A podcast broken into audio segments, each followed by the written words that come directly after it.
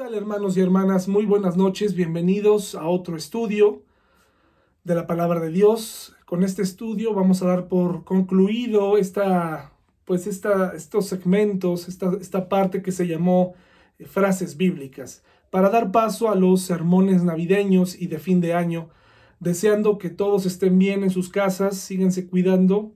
La pandemia aún está activa, en el estado está muy activa esto no es para generar miedo, es para generar conciencia. Debemos mantenernos en, la medida de lo posible en casa, saliendo a lo indispensable nada más, sabiendo que Dios nos protege, pero no podemos usar eso de pretexto, hermanos. Nosotros como cristianos tenemos que ser ejemplo y tenemos que, sí, confiar en Dios, pero tenemos que hacer nuestra parte respetando a los lineamientos que se nos están pidiendo en los diferentes medios de comunicación.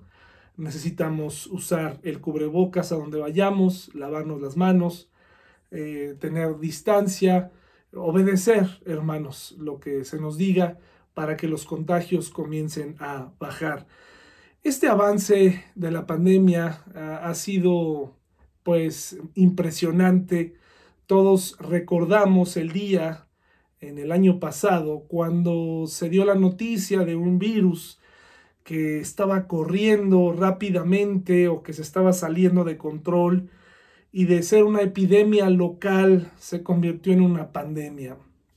Observamos con asombro cómo llegó el primer contagio a nuestro país y cómo empezamos a ver cosas que hasta la fecha nos siguen sorprendiendo esto de ver establecimientos cerrados, de estar en una cuarentena que lleva seis meses, estas decisiones tan complicadas de los gobiernos eh, locales, estatales, federales, de tener que decidir entre la salud y la economía, son asuntos de verdad que nunca antes habíamos vivido como eh, sociedad, como humanidad. Es algo que nos ha pegado a todos. Muchos lo han ocupado de cierta manera para obtener beneficios, para criticar, en fin. La realidad es que esto es un asunto que ha llegado a todo el mundo, a todos los rincones del mundo y ha causado millones de contagios y millones de muertes ya. Eh, hay un virus peor, hermanos, que es el pecado y este ha estado presente desde el día número uno, cuando el hombre fue expulsado del huerto aquel cuando, Dios les permite que anduvieran caminando libres eh, y, y habiendo ellos decidido por un camino distinto al de Dios. Y de ahí vino el libre albedrío y de ahí vino una serie de circunstancias y decisiones que han traído muchos, muchas cosas malas.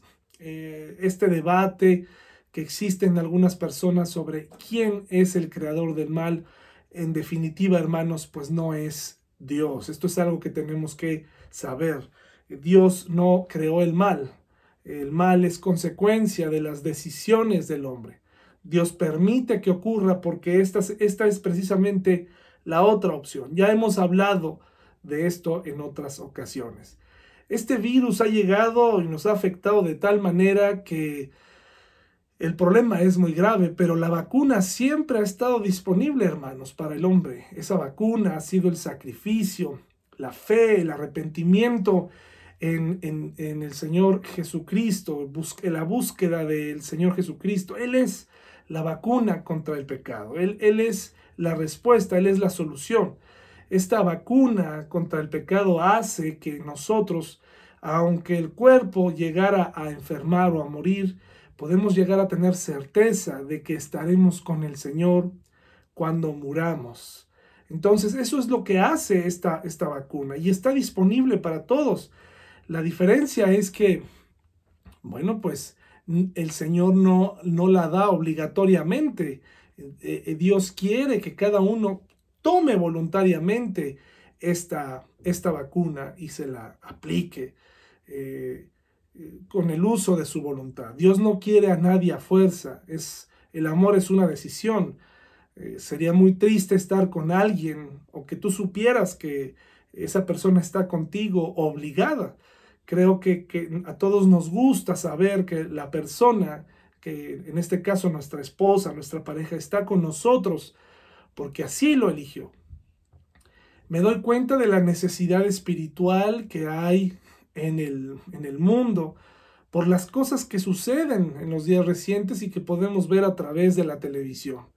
En la semana murió este futbolista famoso y me da tristeza ver millones de personas llorando en aquel funeral, olvidándose de su salud, olvidándose de todo, verlos pasar uno a uno frente a un féretro, un hombre muerto, un hombre que en realidad no cambió gran parte de su vida, hermano, solamente llenó esta parte del entretenimiento, probablemente sirvió de inspiración para algunos jóvenes. Tuvo una vida interesante en sus inicios, un hombre que vino de abajo en uno de los barrios más pobres para luego ir creciendo y, convertirse en el futbolista tal vez más mediático de los últimos años, ¿verdad? Un hombre polémico que me parece, eh, así como dio buen ejemplo, dio pésimo ejemplo en otras áreas de su vida, pero noto la necesidad de la gente de situar su soledad, su dolor en esto. Vivimos en un mundo, hermanos y hermanas, donde el hombre, el varón, nos, y me incluyo, nos escapamos en el deporte en una inmersión total. Buscamos eh, descanso ahí y que nuestra mente no esté pensando en cosas serias. Y me parece que está bien por un momento como entretenimiento, pero hay personas que pasan mucho tiempo el día jueves, el día de acción de gracias, quiero compartirle que como aficionado al fútbol americano, pues cada acción de gracias juega mi equipo favorito y, lo puedo ver sin problema durante las tres horas que dura. Pero este, este jueves en especial de acción de gracias fue todavía más importante para mí porque después de ver a mi equipo de fútbol americano favorito venía el, mi equipo de fútbol soccer. Eh, ¿Qué le quiero dar a entender con esto? Está bien hacerlo un día de esta manera. Imagínense, le dediqué cinco horas al deporte. Eh, pero, ¿qué pasaría si yo estuviera pendiente, dándole tanto tiempo de mi vida a esto? Bueno, pues tal vez hay personas dedicándole mucho tiempo a los deportes, mucho tiempo a cosas vanas. Las mujeres tal vez invirtiendo mucho tiempo en, la belleza o en, o en no envejecer en, tratar de seguir esta carrera por impresionar. Noto que ahora en estos días, en estos años, hay una competencia por saber quién tiene las caderas más prominentes, quién tiene los pantalones más ajustados, quién puede descender más abajo de las artistas para el llamado perreo, qué cantante puede ser más vulgar que otro, eh, en fin, hermanos, vivimos en un mundo complicado y estoy hablando del lado del entretenimiento. Eh, no me gusta eh, estar, ha cambiado mi manera de pensar en esto y no quiero estar señalando a nadie en específico. Sencillamente esto es una tristeza el, darnos cuenta cómo nuestro refugio pueden ser estas cosas y no Dios. Muchos jóvenes han buscado alejarse de Dios completamente. Y me estoy refiriendo a, a, países desarrollados, hermanos. Porque tal vez si usted se compara un país con otro y se da cuenta que allá tienen ciertas cosas que aquí no, que allá no hay tantos asesinatos como aquí, etcétera. Allá se batalla también como con esta pandemia. Se batalla con la maldad, se batalla con el pecado. El pecado ha llegado a todo, todos los rincones del mundo, afectando a millones y miles de millones de personas que han muerto en sus pecados, eh, que han sufrido las consecuencias del divorcio, del abuso sexual, de los asesinatos, los robos y de las perversiones que se dan en este mundo.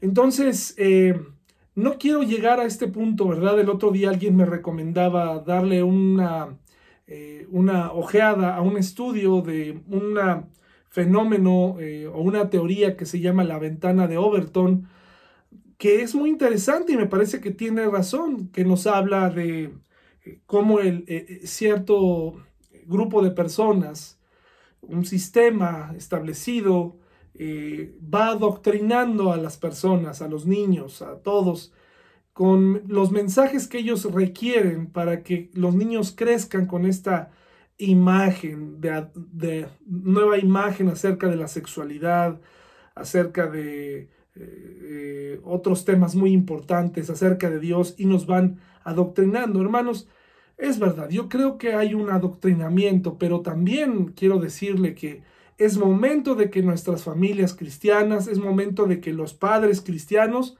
hagamos también nuestra parte, que nosotros también seamos valientes y hoy quiero compartirles algunas estrategias para combatir la maldad y el pecado. La frase del día de hoy, hermanos, la frase de esta mañana es, el profundo deseo de mi corazón y mi oración a Dios es que los israelitas lleguen a ser salvos. Romanos 10.1 es una frase de Pablo. ¿Qué tiene que ver con la maldad? Bueno, me parece que tiene que ver con todo, porque el cristiano, hay varios tipos de cristianos. Cristianos que han adoptado una actitud de total rechazo a todo lo que ellos consideran pecado o pecaminoso, eh, siendo muy radicales, incluso con la Navidad, ¿no? Diciendo, no voy a poner mi árbol, no voy a, las luces son eh, símbolos paganos, e, etcétera, etcétera. Pero si le pones a ver, probablemente te darás cuenta que en otras áreas de su vida están dejando pasar muchas cosas. De hecho, muchos pastores o mucha gente que utiliza YouTube destroza el mundo y destroza YouTube sin reconocer que esta plataforma pues está administrada no precisamente por eh, gente cristiana. Sin embargo, estamos llegando a través de este canal y creo que eso es algo de algo que agradecerse. Es decir, hay, aunque hay gente que está siendo muy radical en ciertos temas, desde cómo vestirse, desde que si un familiar les falla, pues literalmente limpian el calzado de sus pies y no son capaces de tener una relación con sus, con sus familiares, que si ven alguna eh, demostración de afecto de una pareja gay, eh, pues prácticamente eh, ahí mismo quieren reprenderlos, hermanos. así como hay este grupo radical, incluso me atrevo a decir que esos grupos de, pues, de cristianos, menonitas que se quedaron viviendo como en los años, no sé, 20 o este, cuando no había luz, tampoco ha funcionado. Han generado eh, estos pueblos, eh, pues hijos inseguros, eh, personas que han, han, vivido aislados de este mundo y, y, esto no es posible. Y también tenemos del otro lado cristianos liberales que tal vez ante los mismos ejemplos pues se han ido al consumismo o se han ido al aplauso, ¿verdad?, ante la inmoralidad sexual. Y me parece que como cristianos tenemos que saber aprender a distinguir cómo es la forma correcta de enfrentar la maldad. No es aislarse, no es ser una persona que todo el tiempo está apuntando el dedo hacia lo que está mal, ni tampoco es vivir y aceptar todas las tendencias y todas las, eh, todo el adoctrinamiento y llamarle a lo malo bueno. Me parece que tampoco es por ahí. También hay cristianos muy preocupados por parecer todo menos cristianos, que incluso llegan a, hasta a veces hasta disculparse por ser cristianos. Entonces, en fin, ¿cómo están las cosas en una radiografía del mundo? ¿Cómo están las cosas si usted prende la televisión hoy? La mayoría de las notas son eh, terribles. Asesinatos, muertes, crisis, más enfermedades, eh, robos, fraudes. ¿Cómo está el mundo, hermanos? ¿Cómo está este mundo que, por lo menos en el tercer mundo, ¿verdad? Eh, perdón, en el primer mundo se jactan de, de, estar pues varios niveles arriba, arriba en, lo intelectual. Y puede ser que sí, y en, lo, y en lo moderno, pero en lo moral muchas cosas han ido en decadencia. Muchos jóvenes han tenido que batallar con matrimonios donde el padre se fue, eh, donde es muy moderno, ¿verdad? Esta parte de que la mamá sabe que pues el, eh, hasta cierto punto el, esposo se irá y que el hijo va a crecer solo. Eh, el, miedo al fracaso en algunos países asiáticos, ¿no? El, suicidio, a pesar de tener una economía estable, no se confunda, hermanos, el problema no está solamente en México, el problema es global, el problema de la maldad y el problema del pecado es global. No piense que aquí la cosa está peor. Eh, hace una semana un padre de familia me recomendaba que si yo pudiera saliera de México, me decía él. Y yo entre mí dije, bueno, no es la primera vez que alguien me invita a irme de México, pero hermanos, eh, me parece que no es, no es por ahí. Ese no es el punto. Como Pablo eh, quisiera tener un amor por los mexicanos y, y hacer esta oración también por mis paisanos que lleguen a ser salvos. Y a continuación voy a explicarles un poquito más acerca de esto. Entonces no es necesario que yo comience a darles cifras, datos duros y crueles, porque usted sabe cómo están las cosas en el mundo. Y no quiero desanimarle, al contrario, al final le aseguro que usted se va a alentar conmigo cuando sepa estas estrategias para enfrentar la maldad.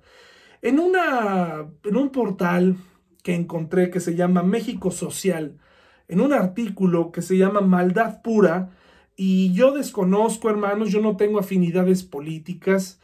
Eh, eh, si usted quiere hablar conmigo de esto, con mucho gusto después podría hablar, pero este, realmente yo desconozco si México Social eh, pertenezca a un movimiento pues aceptado o no por el gobierno actual, no lo sé. Sencillamente lo encontré, me pareció interesante las cifras que manejan. Y siendo un portal eh, social, mire lo que dice eh, respecto a la maldad. El artículo se llama Maldad Pura. Dice, puede decirse mucho respecto de los datos que se mencionan arriba, hablando de sus estadísticas, pero en estos casos los adjetivos no alcanzan Casi ninguno de los que disponemos en nuestra lengua permite describir el nivel de oscuridad, perversidad y carácter siniestro implícitos en los reiterados abusos, actos de violencia, maltrato y también tratos crueles perpetrados de forma abrumadoramente mayoritaria en contra de mujeres, niños y niñas. Esto es lo que dice México Social eh, en, esta parte, ¿no? Ahora agréguele, pues aquí está hablando de feminicidios, abuso sexual eh, en nuestro país, eh, es un asunto de todos los días, es un asunto triste, pero aleje, ahora piense usted, vayamos bajando un poquito más, ¿cómo es su familia? ¿Qué es lo que divierte a su familia? ¿Qué es lo que le hace reír a usted? Porque eso va a hablar mucho de su carácter cristiano, me estoy refiriendo a familias cristianas. Es decir, nosotros no nos podemos extraer de este mundo y sentarnos como Jonás, como Jonás deseaba, y ver descender fuego del cielo y que, y que esa gente en Nínive muriera. Muchos cristianos han adoptado esa actitud de juicio, de decir, pues ojalá ya Dios venga y acabe con ellos. Tú y yo no nos podemos extraer. Tenemos que hacer un análisis de nuestra familia. Somos parte de esta sociedad, somos parte de una colonia, eh, no vivimos aislados, vivimos en sociedad. ¿Qué tan buen ejemplo eres en la sociedad cuando manejas, eh, cuando discutes con tu esposa, eh, con tus em, obligaciones? ¿Qué está aprendiendo tu hijo o tu hija de, de la vida, del gobierno? ¿Cómo está funcionando todas estas normas que como cristianos tenemos que poner en práctica? ¿Cómo está funcionando, hermano y hermana? ¿Cómo está funcionando todo esto? ¿Ya eh, eh, te pusiste a pensar que tú eres parte de esa sociedad? Porque es muy fácil como cristiano decir, ay, qué mal está el mundo, qué, qué, qué horrible. En mis tiempos, dicen algunos, bueno, pues tú y yo estamos aquí y somos parte también de esto. Y como dice un dicho, si no eres parte de la solución, entonces eres parte del problema. Y sé que tú y yo no, no podemos resolver muchas cosas socialmente hablando, pero sí podemos ser un buen ejemplo en nuestros trabajos, con nuestros amigos, con, cuando damos nuestra palabra, cuando tenemos un compromiso, cuando le enseñamos a nuestros hijos a respetar eh, los acuerdos, eh, cuando dejamos a un lado la mentira, entonces estamos, eh, estamos haciendo una gran diferencia porque estamos educando hijos en el temor de Dios. Entonces, ¿en qué se están divirtiendo tus hijos? ¿En qué te diviertes tú? ¿De qué hablas? ¿cómo, ¿Qué es lo que, cuál es la palabra que más usas en tu casa? ¿Tu estado de ánimo? ¿Cuál es el que predomina? Porque tú eres parte de esto, hermano. O sea, la iglesia no nada más es ir y, o el, el cristianismo no nada más es ir y aparentar pues que tú tienes bajo control toda la maldad que hay en ti, porque aunque los científicos dicen que no hay un gen de la maldad, sí hay una inclinación hacia la maldad. Entonces, ¿qué tan inclinado hacia la maldad estás aún siendo cristiano? Yo me he encontrado muchos cristianos muy, bastante inclinados hacia la maldad y gracias a Dios que son cristianos, si no estarían totalmente entregados hacia la maldad. Dice la palabra de Dios que no hay justo ni aún uno. Hay cristianos que ven muy normal el, defraudar, el robar, el mentir, el insultar, lo ven de manera normal. Vamos a hablar entonces cuál es el papel de los cristianos eh, frente al mal en este mundo. Romanos 12, 21, por favor. Los invito a ir ahí. Romanos 12, 21. Fíjense lo que dice aquí. No dejen que el mal los venza. Más bien venzan el mal haciendo el bien. La primera cosa que tenemos que hacer para vencer el mal es vencerlo con el bien. ¿Qué significa esto, hermanos? Parece un otro de esos clichés cristianos. Muy sencillo. ¿Quieres vencer el mal? Pues perdona, aprende a perdonar. Ama al que te insulta, trata bien a los que te tratan mal.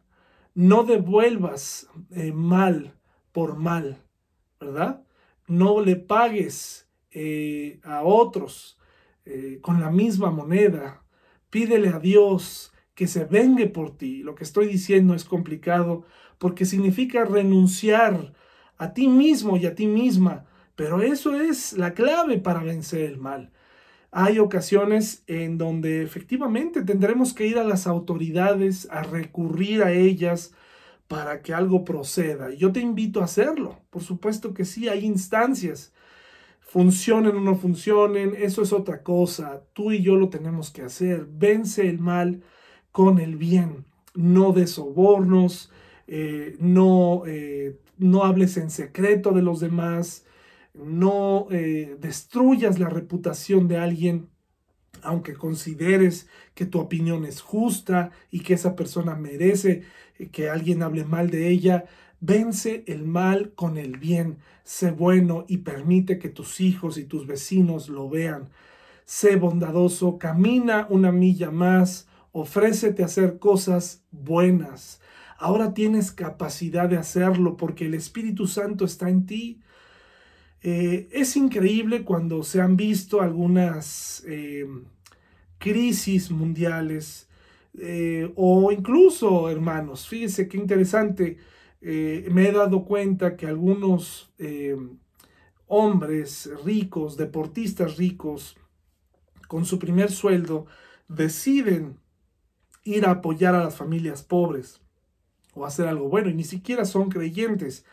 Hermanos, Venzamos lo malo con lo bueno. Ya no midamos igual.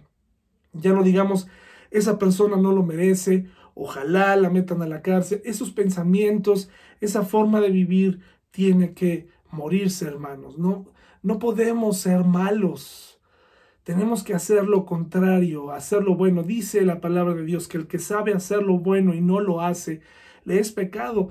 Es decir, hay una manera que tú sabes que se puede hacer. El perdón es una de ellas, el dar, el ceder, el, no responder igual que como te responden, el, oye, pero me voy a enfermar, oye, pero no soy de palo, oye, pero es que esas personas se van a salir con la suya. Esta es la única vía. En un trabajo que tuve eh, hace algunos años, recuerdo que el ambiente era muy hostil, en algunos momentos. Aparte, el único lugar agradable era pues eh, donde estaban pues mis compañeros de trabajo, pero de ahí en fuera con otras áreas era difícil relacionarse. Entonces, entre nosotros, pues prácticamente había un código eh, eh, previamente establecido, pues en secreto, de forma general, que era no sonrías a los demás. No sonrías porque en realidad no merecen la sonrisa, no merecen tu tiempo. Pero entonces un día me puse a pensar, entonces, ¿qué diferencia voy a hacer yo como cristiano? Eh, si yo he decidido no sonreír aquí o no saludar o ser igual de grosero o indiferente. Hermanos, somos llamados a ser distintos. ¿Quieres una sociedad un poco mejor? Entonces no actúes igual haz lo correcto, haz lo que tienes que hacer. Y por supuesto, desafortunadamente, si un día nos tocara, habrá que denunciar. Hace algunos años, en mi inexperiencia, fui defraudado por un hombre en mi propia casa. Y no sabes cuánto aprendí de este evento. Eh, nunca voy a olvidar su nombre y su aspecto. Y por cierto, si me está viendo, Marco Polo, pues págame mi dinero, mi amigo, por favor. Bueno, han pasado ya muchos años de eso, unos, quizá unos 12, 13 años atrás, y yo fui a denunciar y el hombre pues realmente no apareció. Ya no tiene sentido, ¿verdad? Esa amargura se fue. ¿Te acuerdas de lo que hablamos de la amargura? Tenemos que dejarla a un lado. Hay muchos problemas. En este momento en la pandemia hay mucha gente enojada, hay mucha gente que no sabe cómo reaccionar discutiendo por todo, queriendo pelear.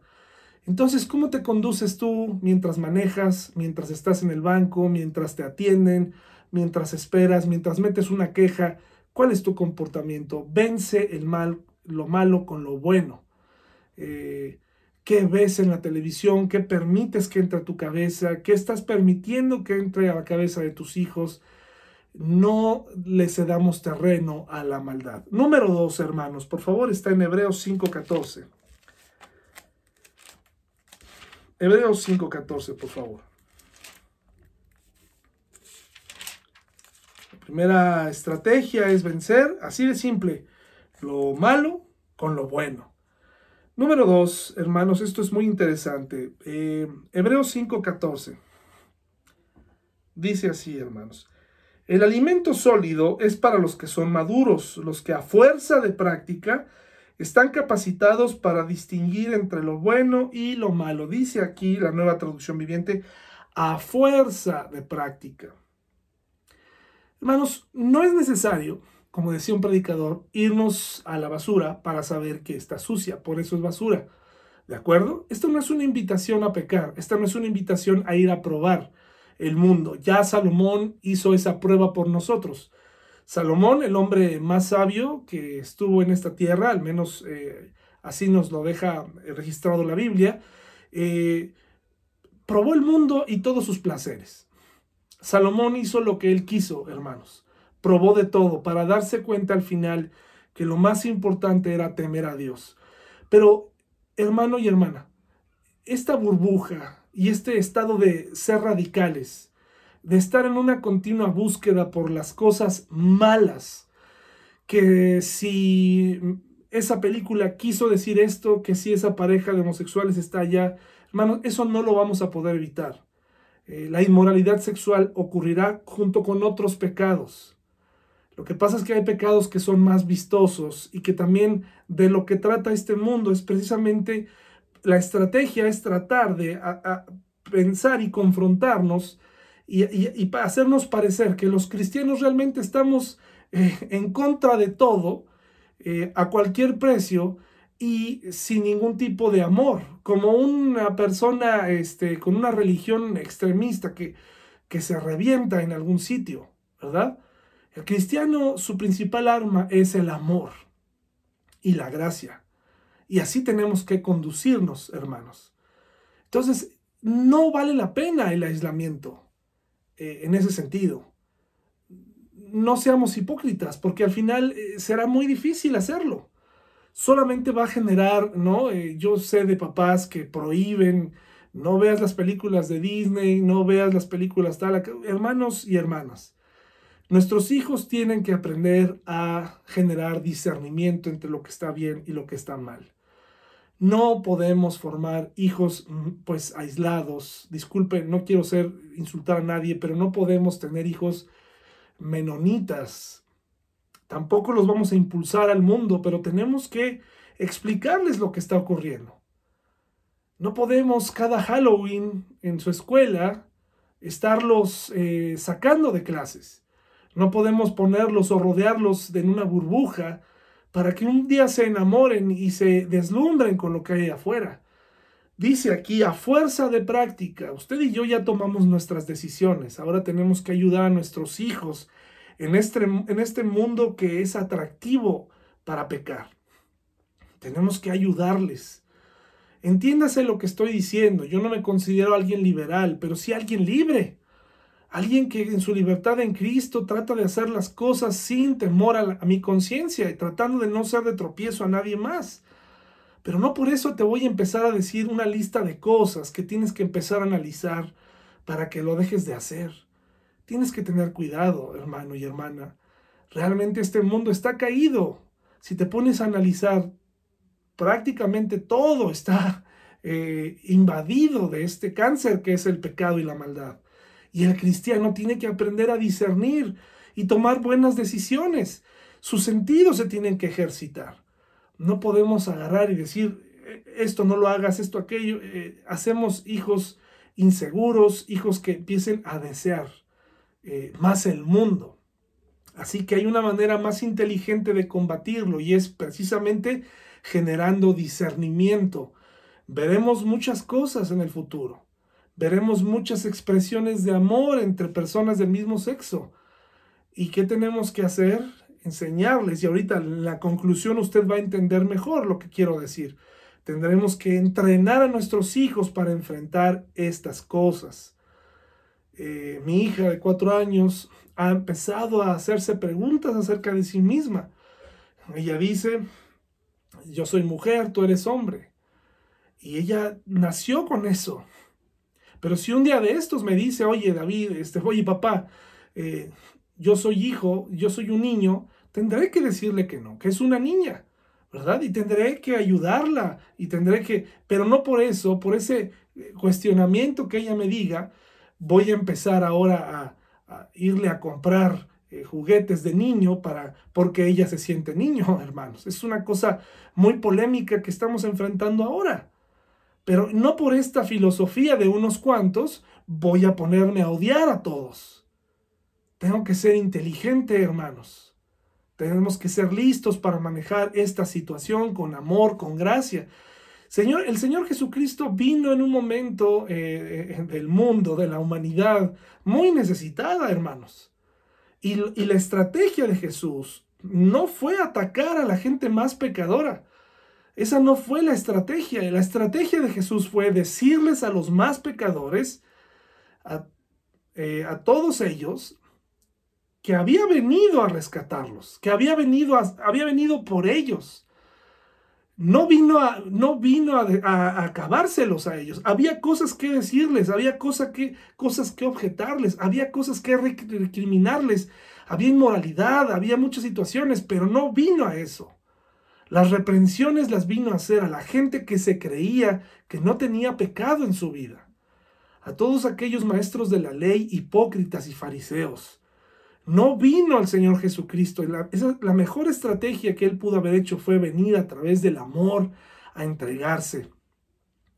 Él pudo haber recriminado a todos ellos y seguramente en silencio pudo haber cambió la vida de muchas personas. Vemos, por ejemplo, a María Magdalena, de la que se cuenta que había tenía al menos siete demonios y otras personas eh, que batallaban con su pecado, que seguramente su vida fue cambiada, pero fue desde el amor y no desde el juicio. ¿Qué cosa ha cambiado ahora, hermanos?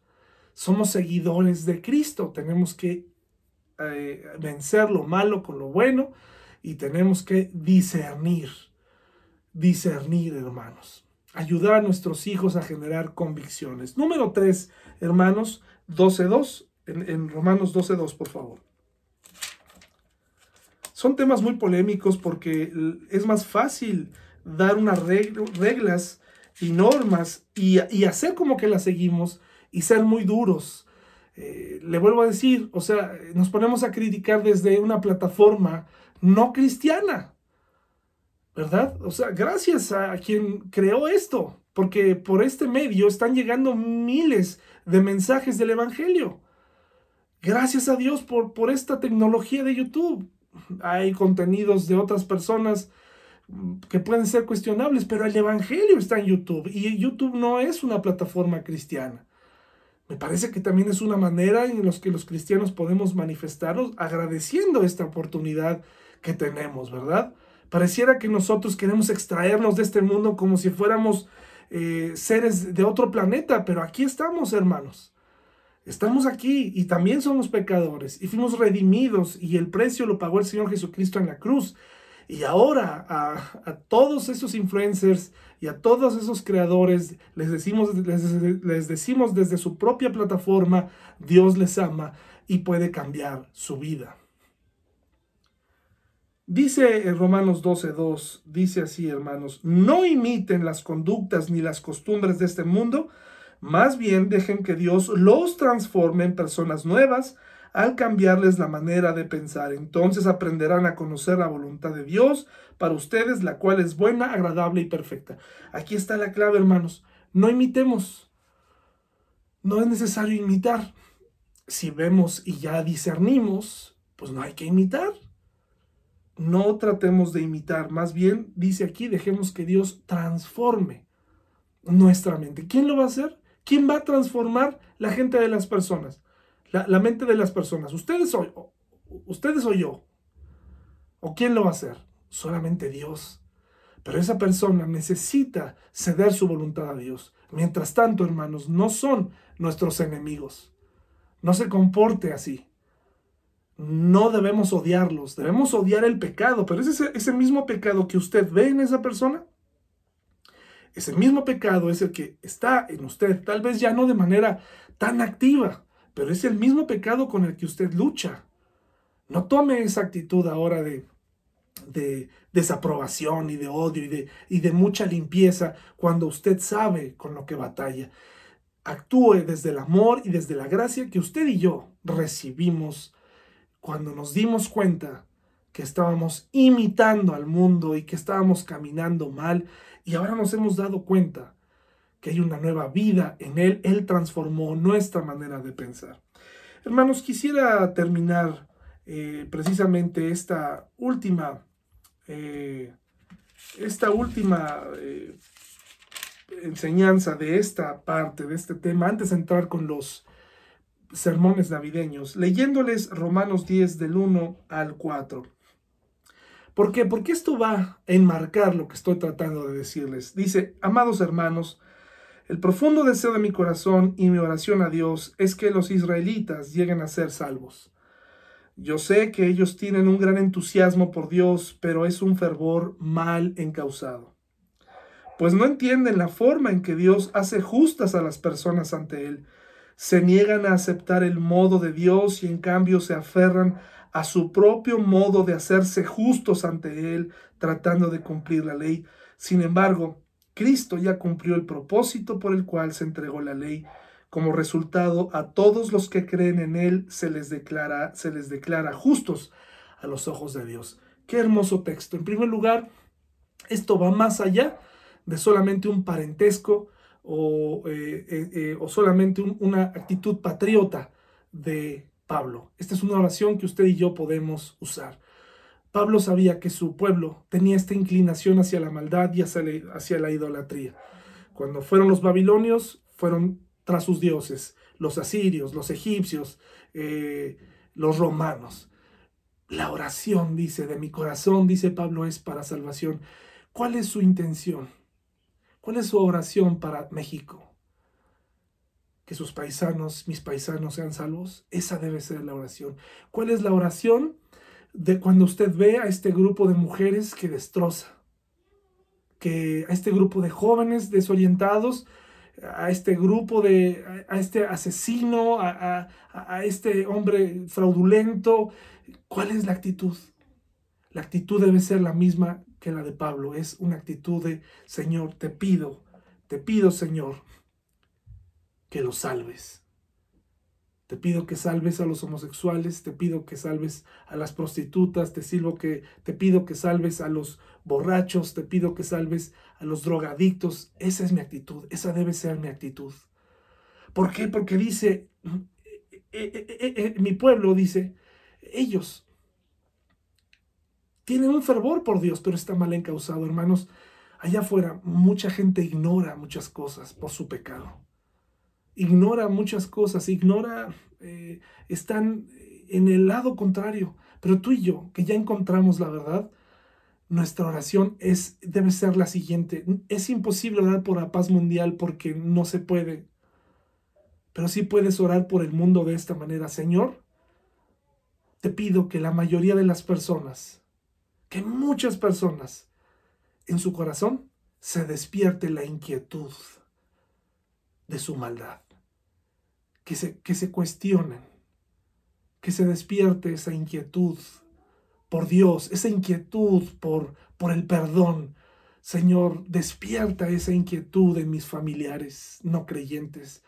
Despierta esa inquietud en sus mentes. Muchos mexicanos, como los israelitas, también tienen un fervor en Dios, pero está mal encausado porque en ese fervor a Dios han incluido a muchas imágenes, han incluido a muchos falsos dioses. Pero antes de yo tener un deseo por verlos destruidos, mi oración debe ser, por favor Dios, por salvación. Salva a México, Señor. Sálvalos. Que haya una inquietud por sus pecados, que se sientan mal. Rompe su corazón, Señor. Porque solamente a través de tu justicia, solamente a través de Jesucristo, podrán llegar a ser declarados justos. No hay nada que ellos puedan hacer, hermanos. Hay mucha gente allá afuera, eh, muy activa en su pecado, en ciertos pecados, pero ¿sabes qué? Moralmente, en algunas cosas, mucho más correctos que tú y que yo, mucho más educados está mal encausado. Ellos piensan que sus buenas obras los van a salvar. Ellos piensan, pero no es así. Necesitamos pedirle a Dios que ese fervor que tienen por el pecado, ese fervor que tienen por eh, la idolatría, sea transformado por un fervor hacia el Dios verdadero. Así que por eso la frase que escogí hoy es, en este momento de tanto dolor, de tanta confusión moral, espiritual, en medio de todo esto, ¿cuál es la actitud del cristiano? Por supuesto, combatir la maldad, no imitarla, vencer lo malo con lo bueno, perfecto, sí, pero en la oración siempre debe estar en nuestra mente esta oración. El profundo deseo de mi corazón y mi oración a Dios es que, y ahí ponga, lleguen a ser salvos. Esa debe ser nuestra oración porque nosotros recibimos perdón de nuestros pecados gracias a Él. Hermanos, que tenga una buena semana y nos vemos en el próximo video. Hasta luego.